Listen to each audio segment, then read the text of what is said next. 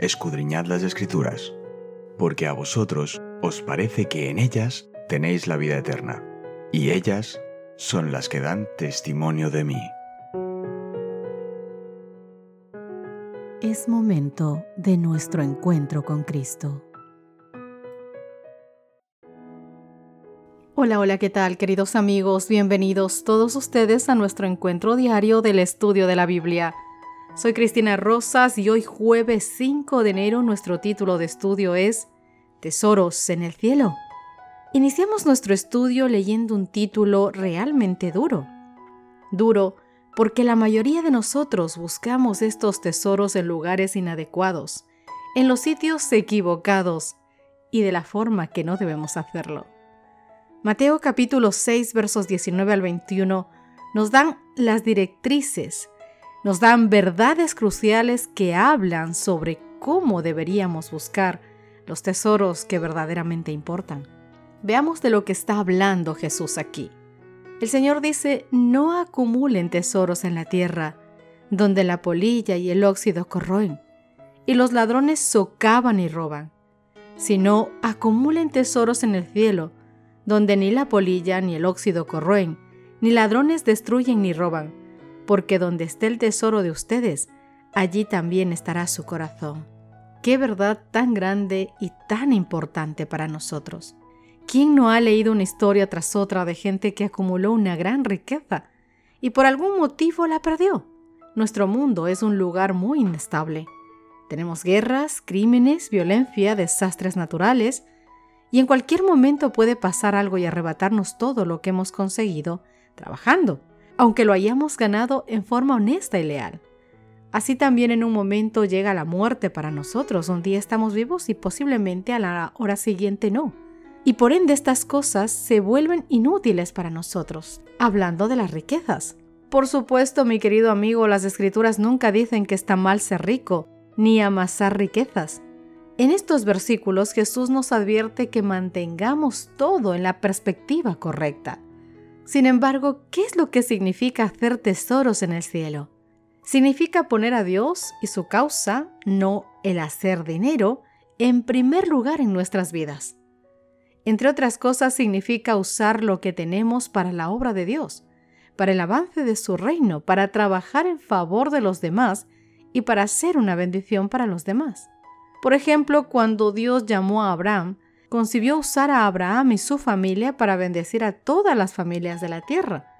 Dios le dio a Abraham, quien fue llamado amigo de Dios en Santiago capítulo 2, verso 23, Yo haré de ti una gran nación, te bendeciré, engrandeceré tu nombre y serás bendición, se le dijo. Bendeciré a los que te bendigan y a los que te maldigan maldeciré.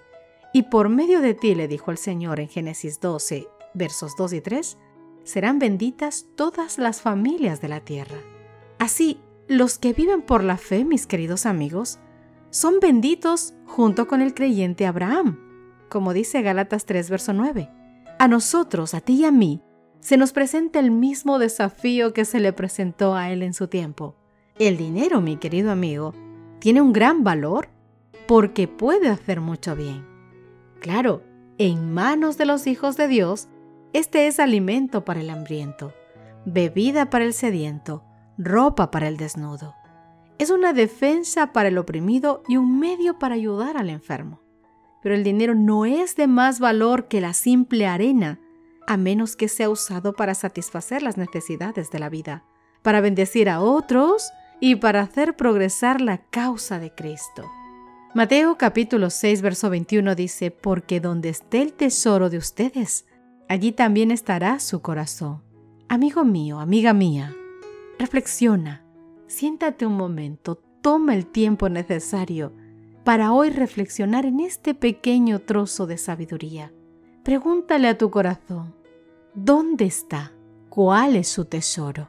Y entonces empieza a analizar por qué camino estás andando y si tienes que tomar decisiones que te hagan cambiar de camino. Los goces y el consuelo verdadero de un cristiano debe cifrarse en el cielo. Las almas anhelantes de aquellos que probaron las potestades del mundo venidero y participaron de los goces celestiales no se satisfacen con las cosas de la tierra. Los tales hallarán bastante que hacer en sus momentos libres. Sus almas serán atraídas hacia Dios. Donde esté el tesoro, allí estará el corazón manteniéndose en dulce comunión con el Dios que aman y que adoran. Nuestra diversión debería consistir en contemplar nuestro tesoro, la santa ciudad, la tierra renovada, nuestra patria eterna. Y mientras nos espaciemos tú y yo en aquellas cosas sublimes, puras, santas, el cielo se acercará cada vez más y más, y sentiremos el poder del Espíritu Santo, lo que hará que nos separemos cada vez más y más y más y más de las cosas del mundo, y nos ayudará a encontrar consuelo y gozo principalmente en las cosas del cielo, nuestro dulce hogar al que esperamos ir. Querido amigo, el poder de atracción hacia Dios y el cielo será entonces tan grande que nada podrá desviar nuestras mentes del gran propósito de asegurar la salvación del alma y la honra y glorificar a Dios haciendo la parte que nos toca. Por eso hoy te invito a que puedas reparar en las palabras del gran Maestro que habló como nunca habló ningún hombre. Poned delante de vosotros la conducta a seguir si queréis servir a vuestros mejores intereses en esta vida o haceros tesoros en el cielo, tesoros eternos. No hagáis tesoros en la tierra. Hay peligro de perderlo todo en la búsqueda de las ganancias mundanales, porque es la febril actividad que determina la búsqueda de las riquezas terrenas y se olvidan los intereses eternos. Querido amigo, querida amiga, esta obra de transferir nuestras procesiones al mundo de arriba es digna de todas nuestras energías, de volcar todas nuestras energías y esfuerzos, porque es de mayor importancia e implica intereses eternos. Propongámonos cada uno en nuestro corazón hacer lo que el Señor nos invita a hacer en este día al buscar trabajar y poner todos nuestros esfuerzos en los tesoros del cielo. Solamente reflexiona cuántas veces has hecho cosas que nunca te gustaron hacer, que te tomó mucho tiempo, que te costó tanto sacrificio, quizá yo que sé, para comprarte un coche. Y pusiste todo tu esfuerzo y tu empeño para hacerlo.